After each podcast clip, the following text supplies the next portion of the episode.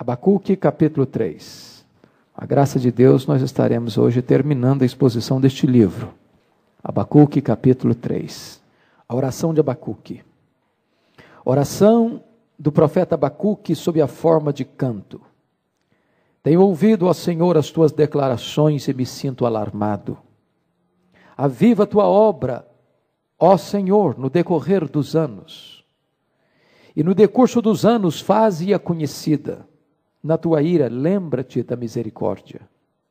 Deus vem de Temã, e do monte de Parã vem o santo. A sua glória cobre os céus, e a terra se enche do seu louvor.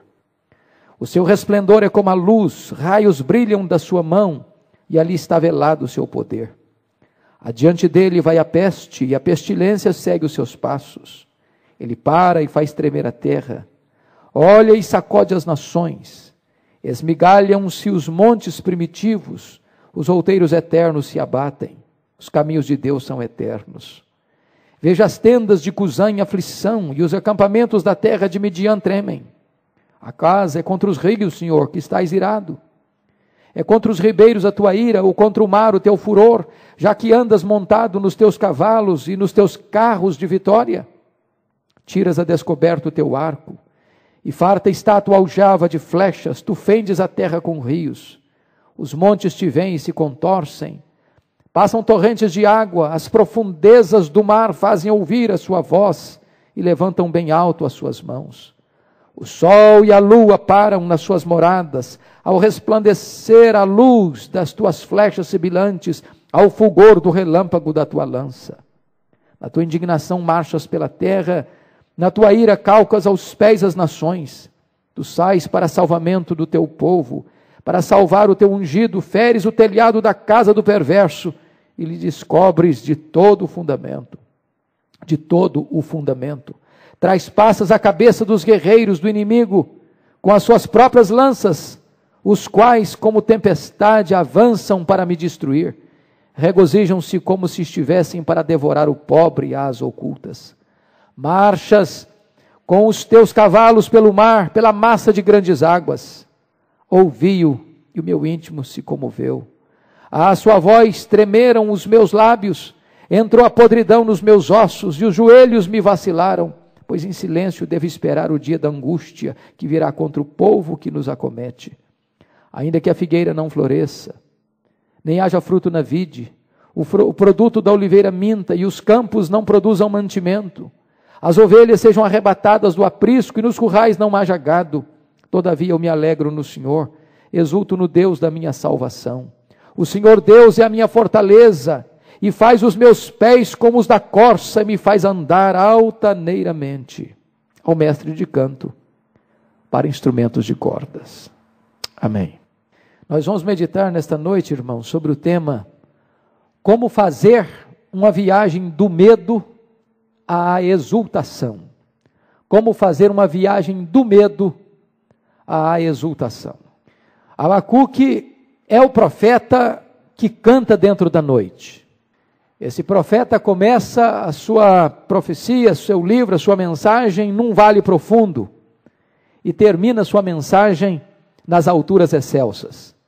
Ele vai do desespero à esperança, do temor à fé, da angústia avassaladora à exultação indizível e cheia de glória.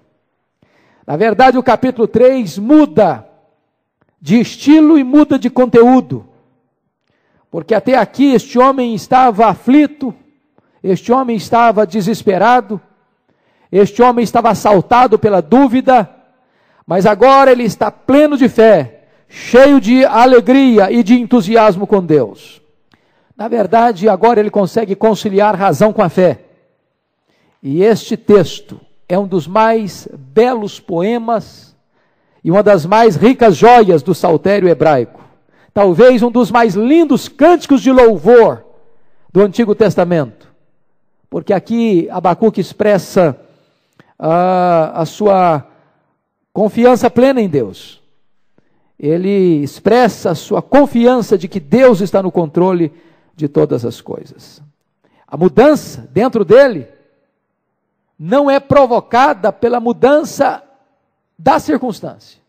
Ele sai da dúvida para o cântico, do medo para a exultação, porque ele para não apenas para olhar o cenário político à sua volta. Essa mudança aconteceu porque ele parou para ouvir a voz de Deus e para entender que, apesar das circunstâncias adversas à sua volta, passeando pelos corredores da história, ele começa a descobrir que Deus está no controle da situação. Ele para para meditar sobre a soberania de Deus, ele para para meditar na palavra de Deus. E o conhecimento de Deus e das obras de Deus, certamente é o maior antídoto contra o desespero.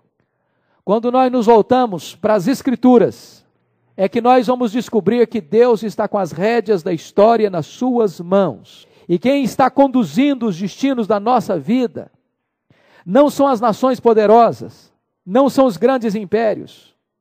O que vai determinar o nosso destino não são as grandes decisões políticas das grandes nações. O que este profeta está vendo é o seguinte: que aqueles que estavam oprimidos fazem uma viagem do vale para o cume dos montes, enquanto aqueles que estavam no cume dos montes fazem uma viagem como que despencando vertiginosamente do topo para o chão.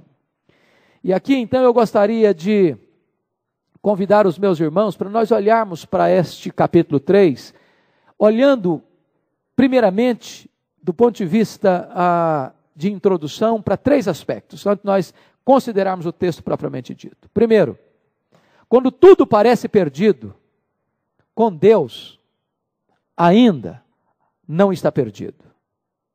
Qualquer analista político, irmãos, que olhasse o cenário que Abacuque estava vendo, certamente lavraria a sentença de destruição sobre Judá e proclamaria a vitória retumbante da Babilônia. Ela era dona do mundo.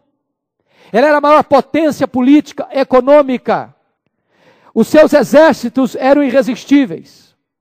As suas marchas eram absolutamente triunfantes.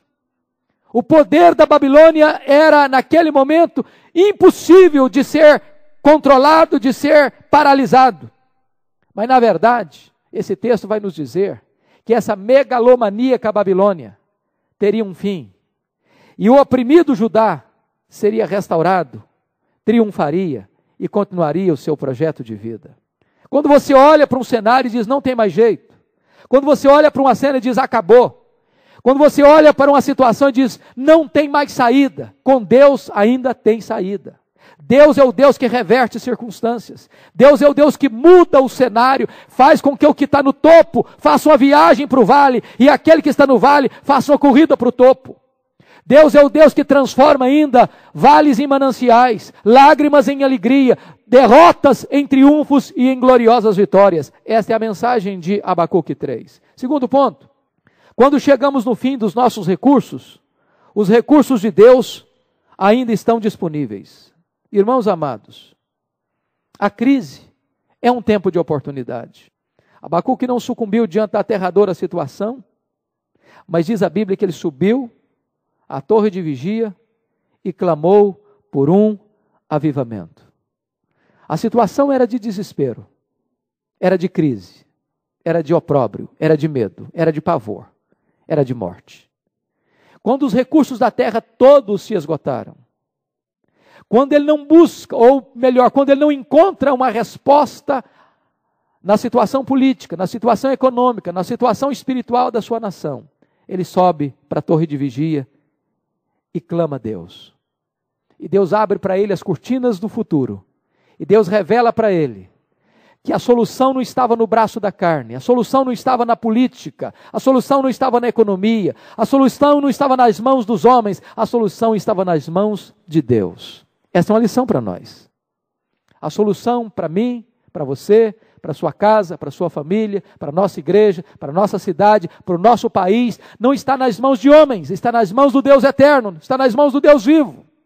Quando os recursos da terra acabam, os recursos de Deus estão disponíveis. O profeta Abacuque está nos mostrando, queridos, que quando os nossos recursos acabam, os celeiros de Deus estão abarrotados. O profeta Abacuque nos mostra que a fé em Deus não é fuga dos problemas, mas a única maneira sensata de enfrentá-los vitoriosamente. Terceiro ponto. Quando a crise nos encurrala, nós precisamos olhar para o alto. Irmãos amados, o profeta começa a encontrar saída para o problema quando ele fala com Deus e quando ele escuta Deus ou quando ele escuta Deus e quando ele fala com Deus. Eu quero chamar sua atenção para esse ponto que é, parece o beabá do cristianismo, mas é um ponto tão lindo isso. Vocês sabiam que o que se ensina numa sala de hall de berço, para o maternal, para as nossas crianças e bebês da escola dominical, são os mesmos temas que se ensinam numa classe de doutorado, de pós-doutorado? Aquilo que vai trazer solução para esse profeta, poderíamos sintetizar em duas coisas: Bíblia e oração. Escutar Deus e falar com Deus. Ouvir Deus e agora conversar com Deus. É quando ele escuta a voz de Deus e quando ele apresenta a sua causa para Deus, é que ele encontra saída e solução para a sua vida. Os tempos mudaram, mas Deus não mudou. A opinião dos homens mudaram, mas a palavra de Deus não mudou. Deus é o Deus que continua falando com o seu povo. Deus é o Deus que continua esperando que o seu povo fale com ele. Porque, na verdade, diante das situações adversas, se nós olharmos para baixo, vamos ficar desolados. Se nós olharmos ao redor, olhando as circunstâncias, vamos ficar estarrecidos. Mas se nós olharmos para cima e para Deus, nós entrar, encontraremos a vitória de Deus. E aí eu quero chamar a sua atenção agora para nós considerarmos o texto juntos. Com sua Bíblia aberta em Abacuque 3. Este capítulo nos mostra quatro grandes lições básicas. A primeira delas, a palavra e a oração nos colocam no caminho da restauração. Esse é o primeiro ponto que eu quero considerar com você ah, nos versos 1 e 2. Palavra de Deus e oração ouvir Deus através da palavra e falar com Deus através da oração são a receita para uma vida vitoriosa. Vamos destacar alguns pontos aqui. Primeiro, ouvir a palavra de Deus é a única maneira de enfrentarmos vitoriosamente a crise. Versículo 2: Tenho ouvido, ó Senhor, as tuas declarações e me sinto alarmado. Você nota que este homem está escutando Deus. E quando ele escuta Deus, quando ele escuta a palavra de Deus, quando ele escuta sobre o plano de Deus, quando ele escuta sobre a agenda de Deus, quando ele escuta sobre o propósito de Deus, diz o texto sagrado que ele fica alarmado. Que plano que ele está escutando? O que que o alarma? O que o alarma é perceber o seguinte: que Deus é quem estava no controle da história e não a Babilônia. Não era Nabucodonosor, rei de reis, que estava controlando o cenário político, era o rei dos reis. O Senhor Todo-Poderoso, aquele que está sentado no trono, é quem estava conduzindo os rumos não só de Judá, mas os rumos da história mundial. Ele começa a perceber que este Deus que está no trono haveria de disciplinar Judá, mas logo depois haveria de julgar a Babilônia. Deus é o Deus que julga o pecado na vida do seu povo. E Deus é o Deus que just, eh, produz justiça para aqueles que estão agindo à revelia da sua vontade. Se você notar, Deus transforma o Abacuque questionador no Abacuque adorador. Tirou do vale do medo para a montanha da fé, no momento em que ele ouve a palavra de Deus.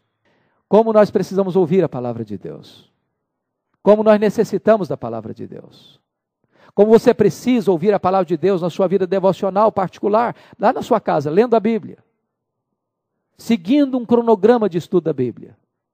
Lendo diariamente a Bíblia. Como você precisa de ouvir a palavra de Deus através do culto coletivo, onde o povo de Deus se reúne para ouvir a voz de Deus e adorar a Deus. Segundo lugar, ouvir a palavra de Deus deve nos levar à oração fervorosa. Quando ele diz, tenho ouvido, ao Senhor, as tuas declarações, e me sinto alarmado, imediatamente este homem é levado a orar, e ele diz, aviva a tua obra, Senhor, no decorrer dos anos. Palavra e oração, irmãos, precisam dar juntos. Nós não podemos separar o que Deus uniu. A voz de Deus nos põe de joelhos. Quanto mais você conhece a palavra de Deus, mais fervoroso na oração você deve ser. Quanto mais luz você tem na mente, mais fogo você deve ter no coração. Quanto mais conhecimento de Deus você tem, mais dependência de Deus você deve ter. Quanto mais alto você voa no seu conhecimento da Escritura, mais prostrado você deve estar diante da majestade desse Deus. É quando ele escuta Deus que ele é levado a se prostrar diante de Deus. Irmãos amados, este é um ponto fundamental na vida da igreja hoje.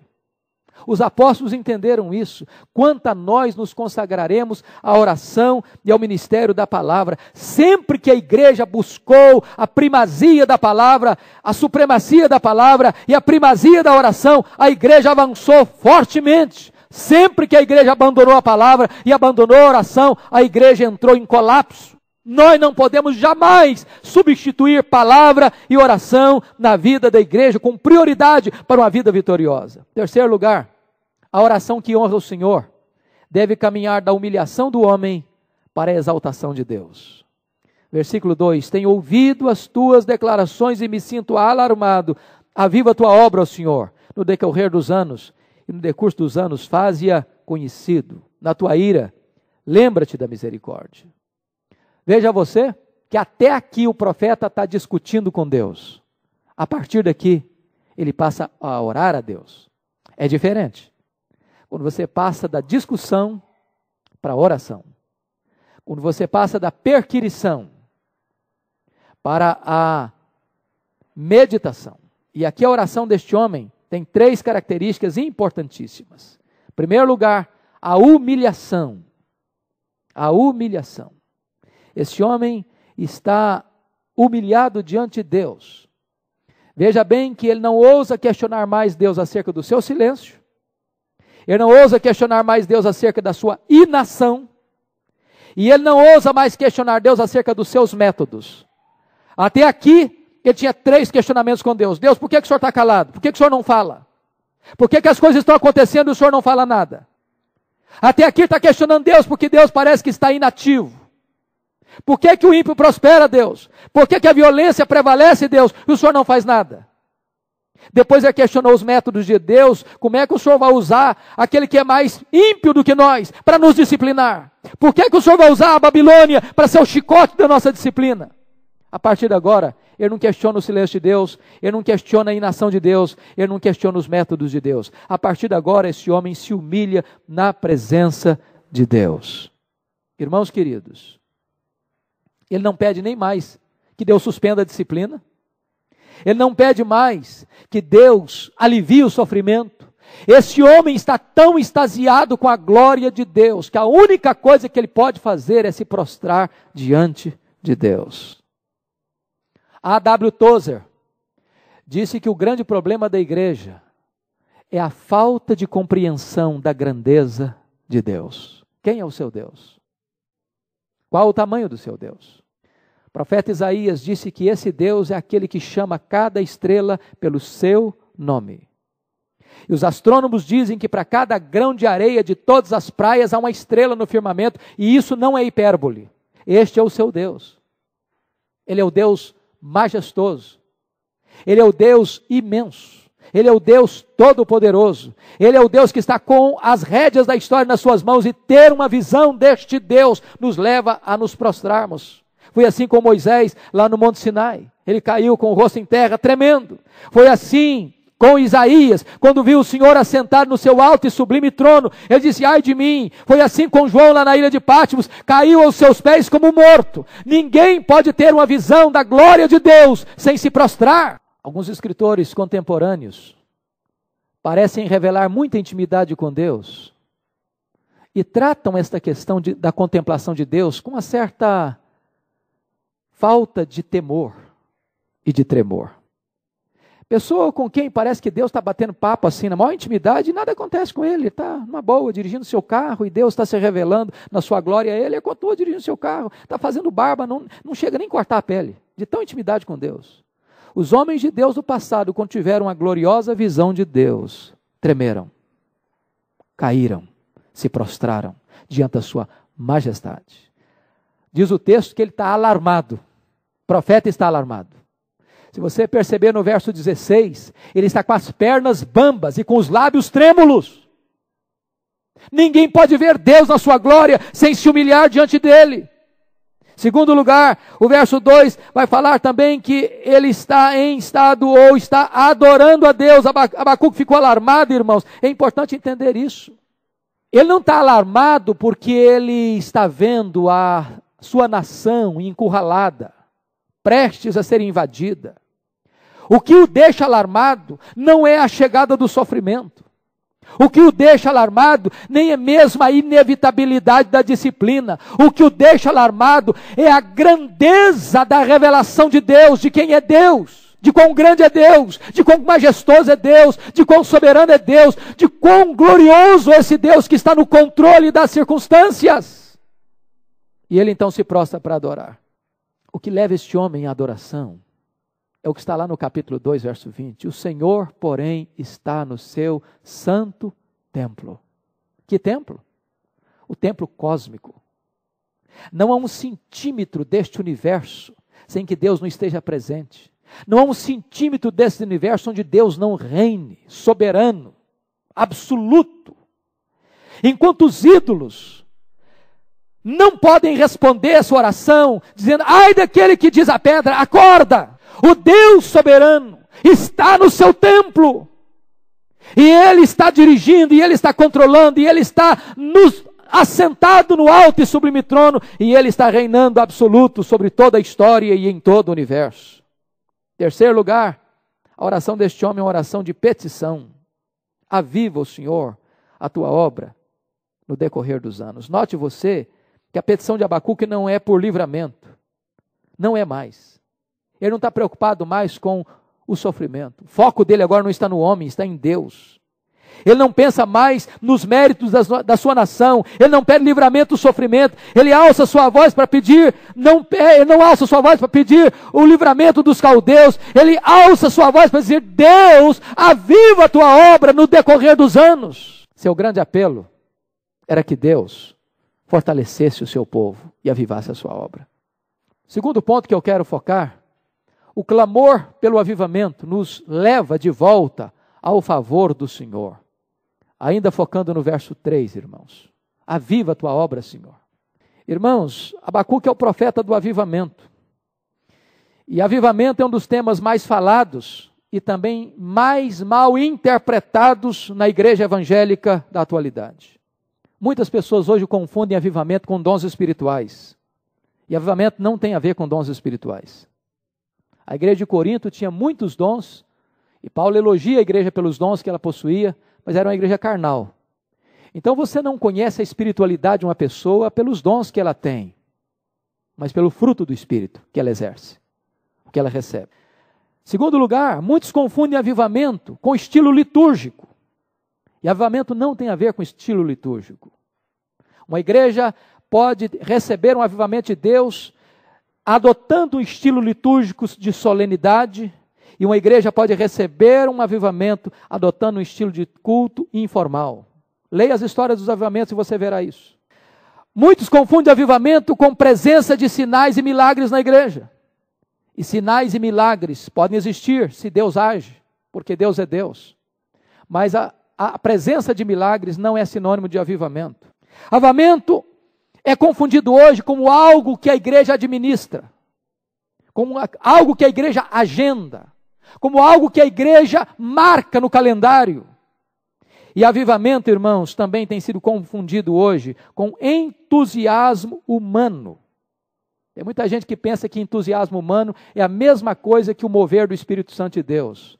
Tem muita gente que confunde avivamento com grandes ajuntamentos, onde tem uma multidão, aí o Senhor está avivando a igreja. Não, não necessariamente. Avamento não tem a ver com grandes multidões, mas sim com abundantes conversões. Avamento vem do céu, é de Deus. Avamento sempre está centrado na palavra de Deus. O avamento sempre leva a igreja à oração, à santidade, ao quebrantamento, à humilhação, ao arrependimento, à piedade e ao envolvimento com o trabalho de Deus. Então eu chamo a sua atenção para alguns pontos. Primeiro, o tempo em que a igreja deve buscar o avivamento. Aviva a tua obra, ó Senhor, no decorrer dos anos. Ele não pensa apenas nele, ele não pensa apenas na sua geração, sua preocupação é com a manifestação da glória de Deus ao longo da história. Irmãos amados, o avamento deve ser o anseio da igreja em todos os tempos. Nós não podemos viver apenas das vitórias do ontem. Nós não podemos viver apenas de reminiscências, de lembranças. Embora as nossas raízes estejam plantadas no passado, nós vivemos no presente e caminhamos para o futuro. E a igreja precisa, em todo o tempo, em, todos os, em todas as épocas, clamar a Deus: aviva, Senhor, a tua obra no decorrer dos anos. E no decurso dos anos, faze-a conhecida. Segundo lugar, irmãos, a base em que a igreja deve buscar o avivamento. Na tua ira, lembra-te da misericórdia. Meus amados, Avivamento não tem a ver com justiça própria e com merecimento. Pode ter certeza disso. Onde você encontrar um verdadeiro avivamento, você vai encontrar um povo que tem consciência de pecado. Onde as pessoas batem no peito, onde as pessoas proclamam sua própria justiça, onde as pessoas arrotam uma espiritualidade humana, de elogios a si mesmo, de glórias a si mesmo. Você nota que está longe o princípio do avivamento. Avivamento começa com choro, avivamento começa com quebrantamento, avivamento começa com humilhação, avivamento com, compreende que Deus é o Deus justo que se ira contra o pecado. Mas o avivamento está fincado na misericórdia divina. Ele sabe que é das entranhas da misericórdia divina que fluem os rios caudalosos do avivamento. Avamento é quando Deus se volta da sua ira para a misericórdia. O avamento não é merecimento da igreja, o avamento é favor de Deus. Terceiro lugar, quem é o autor do avivamento? Que a igreja deve buscar. Aviva, ó Senhor. Amados irmãos, como é triste perceber que algumas igrejas hoje pensam que a agenda do Espírito Santo está nas mãos da igreja. E aí eu marco o avivamento. E eu agendo o avivamento. E eu tento controlar o avivamento. E eu tento limitar o avivamento. E eu tento estabelecer o quando, o como e até onde ele vai e a quem ele vai atingir. Absolutamente não. Quem aviva a obra é Deus. Quem fende os céus é Deus. Quem derrama do Espírito Santo é Deus. Quem tem controle e domínio soberano sobre a questão do avivamento é Deus. A igreja não pode produzir o vento do Espírito, a igreja só pode içar as suas velas na direção desse vento. A igreja não produz as chuvas do avivamento, a igreja só pode ser uma terra seca que anseia por essas torrentes do Espírito. A igreja pode buscar avivamento, a igreja pode se preparar para o avivamento, a igreja pode desejar o avivamento, a igreja pode orar por avivamento, mas a igreja não pode produzir o avivamento. É obra soberana de Deus. Quarto lugar, o avivamento é uma necessidade vital da igreja. Por isso o profeta está cercado por uma crise, encurralado por uma ameaça, a sua nação está para ser invadida, o seu templo está para ser destruído, o seu povo está para ser deportado, a situação é de calamidade nacional, e nesta hora de crise por todos os cantos e por todos os lados, este homem foca sua atenção em Deus e ora não por livramento do sofrimento, não por um livramento de uma, de uma invasão militar, ele ora por avivamento espiritual. É a maior necessidade da igreja. E aqui eu quero chamar a sua atenção para alguns pontos. Primeiro, primeiro, a necessidade do avivamento.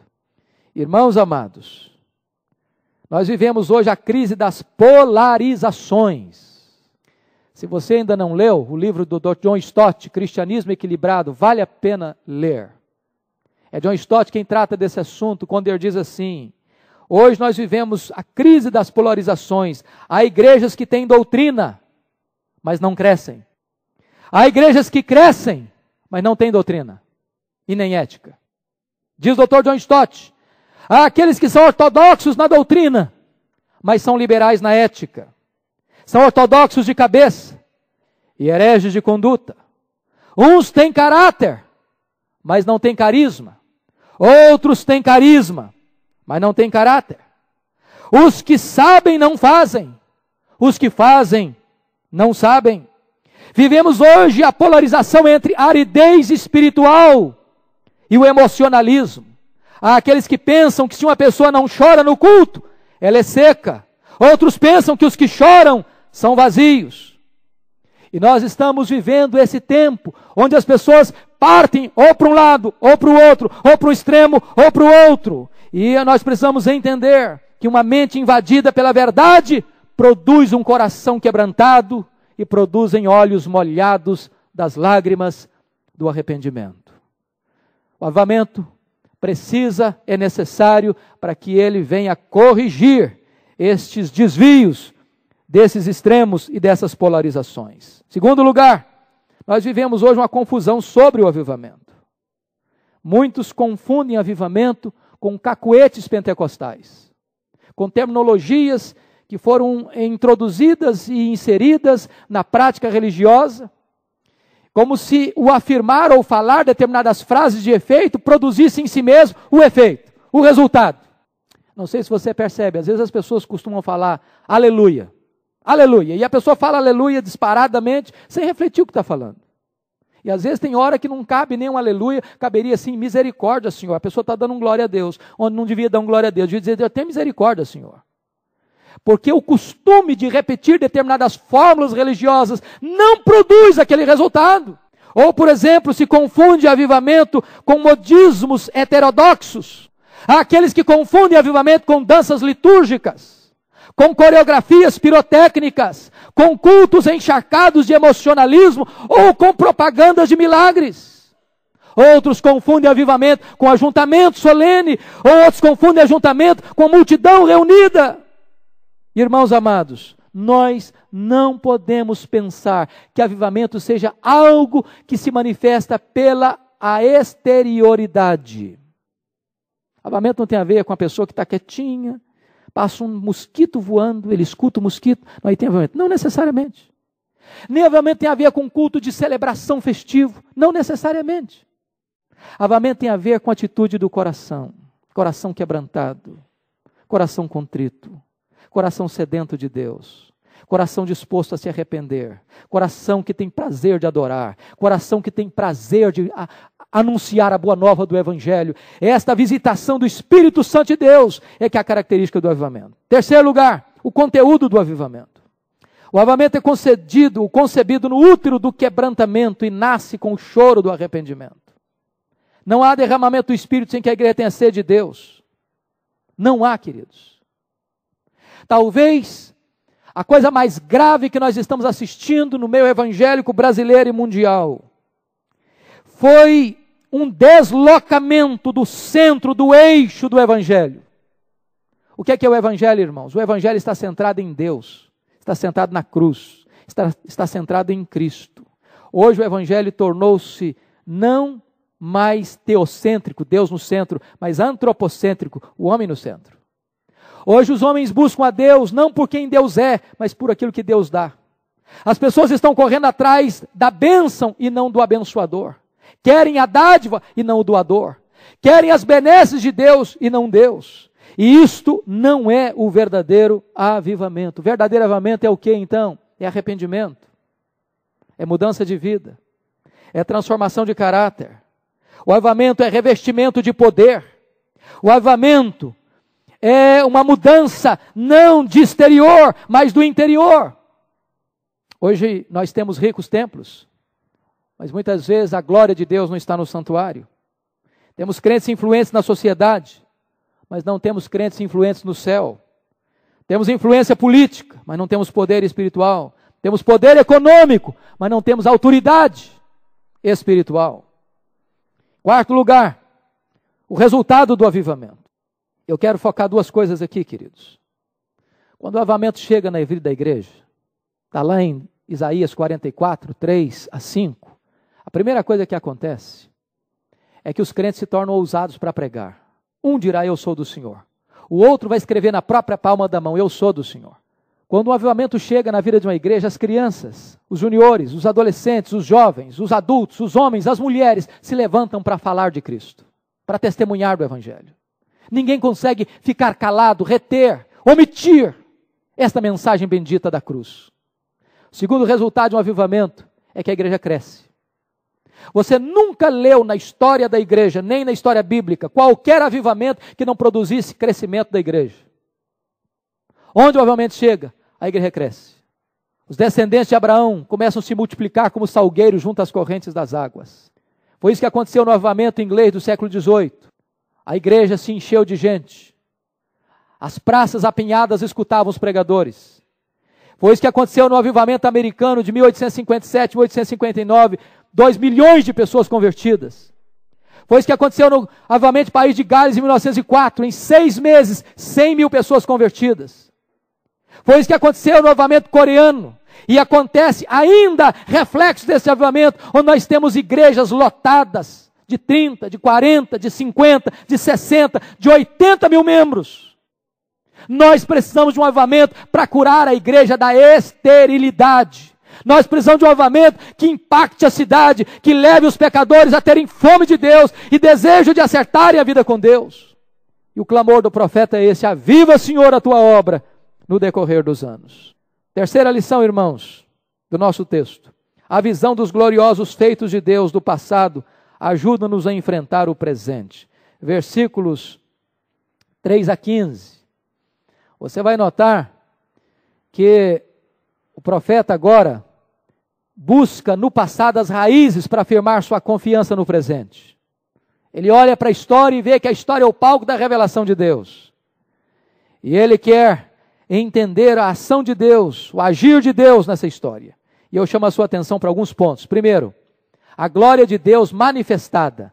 Versículos 3 a 5. Deus vem de Temã, e do Monte Parã vem o santo. A sua glória cobre os céus e a terra se enche do seu louvor. Seu resplendor é como a luz. E ele vai descrevendo isso. E aqui eu chamo a sua atenção para alguns pontos. Primeiro, o esplendor da glória de Deus no deserto. Versículo 3. Quando ele diz que Deus vem de Temã, no verso 3, e do Monte Parã, Temã e Parã ficavam ali entre o Sinai e Edom. Entre o Sinai e Edom foi onde Deus se manifestou a Moisés. Foi onde a glória de Deus fez fumegar o Monte Sinai. Foi onde Deus entregou a sua lei. Foi onde Deus se revelou ao povo. Foi de onde Deus deu a ordem para a libertação do povo. Deus é o Deus que se revelou fisicamente, no sentido visível na sarça ardente. E Moisés olhou para aquela sarça e ele tremeu e ele caiu com o rosto em terra, porque Deus ali havia se revelado a ele e demonstrado o seu plano salvador. Segundo lugar, a glória de Deus, ou a glória da sua santidade, Versículo 3, diz o texto: Do Monte Parã vem o santo. O que, é que significa isso, irmãos? Esse conhecimento de Deus vai mostrar o seguinte: Judá estava entregue ao pecado, Judá estava entregue à violência. Quando ele diz que Deus vai se manifestar, esse Deus que vai se manifestar é o Deus que não convive com o mal, que não tolera o mal, que julga o mal, que pune o mal, que não tolera a convivência com o mal. Ele é santo.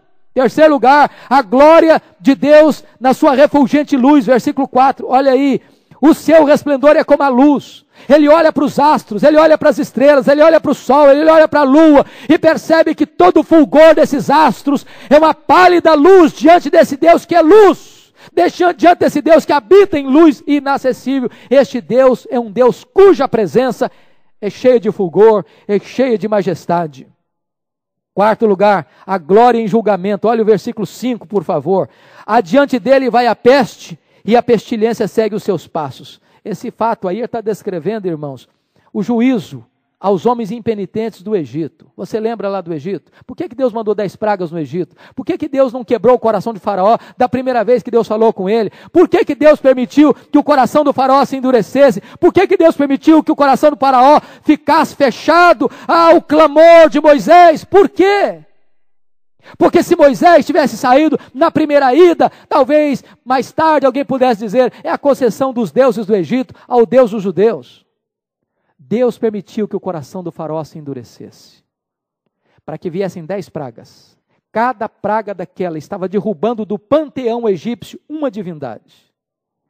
E quando termina isso, as divindades do Egito estão fracassadas, falidas. Você se lembra que na primeira feita, quando se fez a água transformar em sangue, os magos do Egito fizeram o mesmo milagre.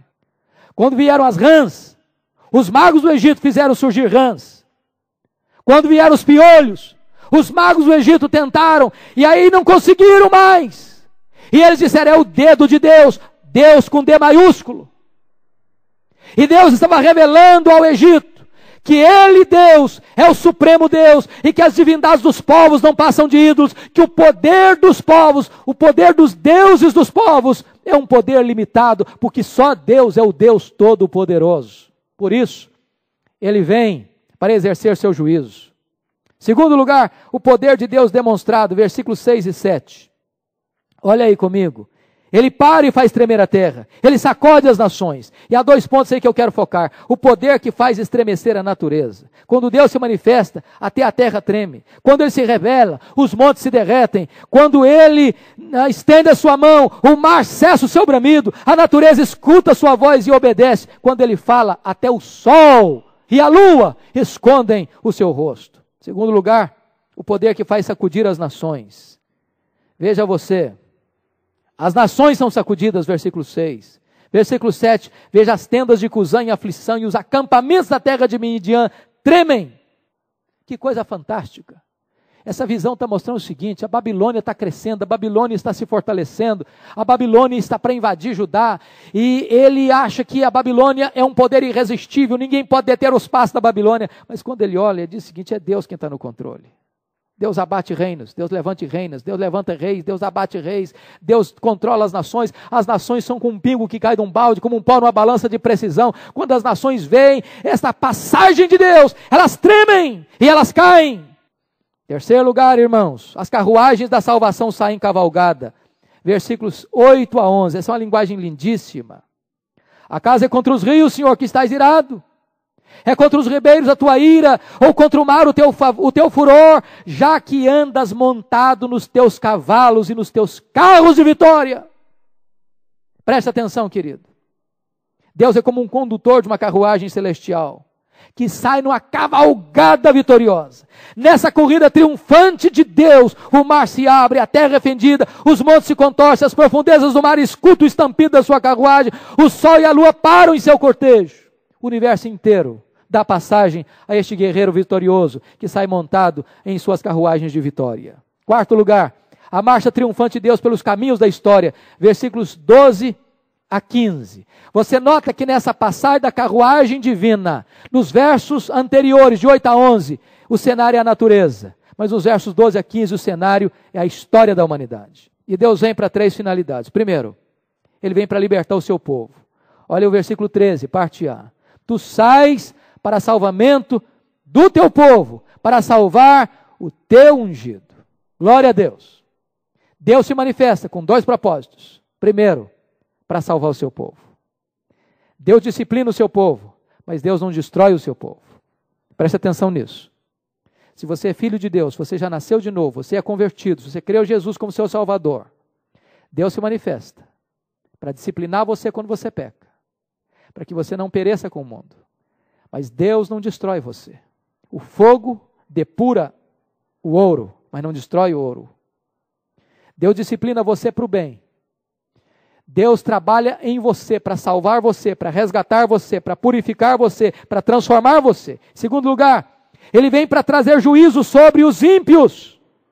Você pode perceber isso de uma maneira muito clara no verso 13: Feres o telhado da casa do perverso e lhe descobres de todo o fundamento. Irmãos queridos, coitada da Babilônia, sentia-se inexpugnável Nabucodonosor olhava do seu palácio e diz: Eis a grande Babilônia que eu construí pelo meu poder e para a minha glória. Ele olhava para os jardins suspensos da Babilônia, aquela uma das sete maravilhas do mundo antigo. Ele olhava para os seus 1.200 metros de muralhas e de torres, onde duas carruagens podiam passar por cima daquelas muralhas. 1.200 torres elevadas, cidade inexpugnável, gloriosa. E Deus diz o seguinte: quando Deus passar, É como se Deus pegasse e arrancasse o telhado dos palácios, como Deus tirasse os fundamentos dos palácios. A cidade, as nações vão ser devastadas com a manifestação da ira de Deus, do julgamento de Deus. Terceiro lugar, ele vem para demonstrar o seu poder. Olha o versículo 15: Marchas com os teus cavalos pelo mar, pela massa de águas das grandes águas. Irmão, ele está falando uma coisa impossível. Ele está relembrando a passagem do Mar Vermelho. Para esse Deus não tem coisa difícil, para esse Deus não tem coisa impossível. Ele marcha com seus exércitos por sobre as águas. O mar tem que dar passagem para ele. O mar tem que abrir caminho para ele. Para ele não tem nada impossível. Daí, queridos, eu quero chamar sua atenção para o último ponto da mensagem. A canção de triunfo no meio da dor é um testemunho vibrante da nossa fé. Eu acho isso lindo. Porque agora o profeta vai ter uma visão de Deus. Olha comigo, por favor, versículo 16. Ouviu, e o meu íntimo se comoveu. A sua voz tremeram os meus lábios. Entrou a podridão nos meus ossos, e os joelhos me vacilaram, pois em silêncio devo esperar o dia da angústia que virá contra o povo que nos acomete. Que coisa tremenda. Esse homem escuta Deus, e escutar Deus para ele não é um fato simples. Escutar a voz de Deus deve nos levar a tremer também. Temer e tremer. Eu disse que as pernas ficaram bambas, que os lábios ficaram trêmulos. E preste atenção na atitude desse homem. Ele não está dando pulo de alegria porque Deus vai julgar a Babilônia, não. Eu vou guardar isso em silêncio. Ele fica estarrecido. Ele fica perplexo. Ele fica chocado. A Bíblia diz que nós não temos, Deus não tem alegria na morte do ímpio, e nós também não devemos ter. Esse homem está chocado. Esse homem está perplexo. Esse homem está boquiaberto. Esse homem está com as pernas bambas de temor e com os lábios trêmulos de reverência. É assim, queridos, que nós devemos entender. Esse homem está parado agora para entender uma coisa: que Deus verdadeiramente está no controle da situação. Isso é fé. A coisa não mudou, o cenário não mudou, o externo não mudou. A Babilônia ainda está lá com seu poder militar. A Babilônia ainda vai invadir a sua cidade. A Babilônia ainda vai invadir o seu povo. A Babilônia ainda vai levar cativo o seu povo. Mas ele olha pela fé e diz o seguinte: Deus vai tirar o telhado. Deus vai tirar o fundamento. E quando Deus se manifestar, esse inimigo vai ser destruído. E eu estou boquiaberto com isso. Sabe? Os existencialistas modernos diziam que fé é um pulo no escuro. Abacuque não pensa assim. Fé é um passo firme na estrada da luz, do conhecimento de Deus, da revelação de Deus, da verdade de Deus. Irmão amado, você não caminha rumo a um futuro desconhecido, você caminha rumo à certeza de que Deus governa a história. E aqui eu quero terminar apontando para você alguns pontos. Primeiro, uma manifestação gloriosa, está aí no versículo 16. Quando ele vê Deus, quando ele se escuta Deus, o seu íntimo se comove, a sua voz e os seus lábios tremem. A podridão entra nos seus ossos, seus joelhos vacilam, porque ele está vendo o que Deus vai fazer no futuro. Segundo, uma confiança inabalável, versículos 17 e 18. Ainda que a, a figueira não floresça, nem haja fruto na vide, o produto da oliveira minta, os campos não produzam mantimento, as ovelhas sejam arrebatadas do aprisco, e nos currais não haja gado. Todavia, eu me alegro e exulto no Deus da minha salvação. Para a economia judaíta, era vide, era oliveira, era azeitona, era ovelha, era, era, era o gado, era a agricultura, era a pecuária, era isso, a fonte da riqueza e da economia do povo. Ele diz o seguinte: isso vai acabar. Isso vai acabar, a economia vai entrar em colapso, mas mesmo que a economia entre em colapso, mesmo que o dinheiro seja curto, mesmo que o trabalho não aconteça, mesmo que os frutos do nosso trabalho não apareçam, eu me alegro em Deus, no Deus da minha salvação. Ele põe a sua confiança não na provisão, mas ele põe a sua confiança no provedor. Pode chegar um tempo, irmãos, que a nossa economia fique abalada. Pode chegar um tempo em que nós passemos por prejuízos financeiros. Pode chegar um tempo em que a situação econômica possa entrar numa situação desesperadora. Mas este homem age como Jó. Ele está pronto a perder tudo, menos a sua fé no Senhor. O diabo sempre vai pensar que você ama mais o seu dinheiro, que você ama mais a sua família, que você ama mais a sua própria pele do que a Deus. Mas aquele que olha para Deus com fé, ele diz: Eu posso perder, eu posso perder dinheiro, eu posso perder a família, eu posso perder a minha saúde, mas eu não posso perder a minha fé. A base da sua vida é o seu Deus. E é isso que Abacuque está nos revelando. Terceiro lugar, olha aí uma alegria ultra circunstancial. Versículo 18: Eu me alegro no Senhor, no Deus da minha salvação. Finalmente, um sustentáculo suficiente. Versículo 19, olha aí por favor. O Senhor é a minha fortaleza e faz os meus pés como os da corça e me faz andar altaneiramente. O que muda a concepção desse profeta não é, irmãos, um sentimento romântico infundado. Ele tem raz, razões sobejas para alegrar-se. Fundamenta a sua alegria está em Deus. Começa deprimido e em dúvida quanto à retidão e à justiça de Deus e termina com alegre confiança na provisão e no poder sustentador de Deus. E há duas coisas que chamam a nossa atenção. Primeiro, estabilidade e segurança. O Senhor é a minha fortaleza. Segundo lugar, celeridade e firmeza. Olha aí, querido. O Senhor faz os meus pés como os da corça e me faz andar altaneiramente. Esse homem, no verso 16, disse que ele estava com os joelhos vacilantes. E agora ele diz: Deus, pela fé, me deu pés velozes, firmes, como de uma corça. A corça tem a capacidade de correr na noite escura no meio da floresta. A corça tem a capacidade de subir no cume dos montes e nada deter a sua corrida. Ele diz o seguinte: Deus tirou os meus pés vacilantes, os meus joelhos trôpegos e me deu capacidade de andar com firmeza, com velocidade, porque Deus é a minha fortaleza. E eu termino com algumas aplicações práticas e eu chamo a sua atenção para isso.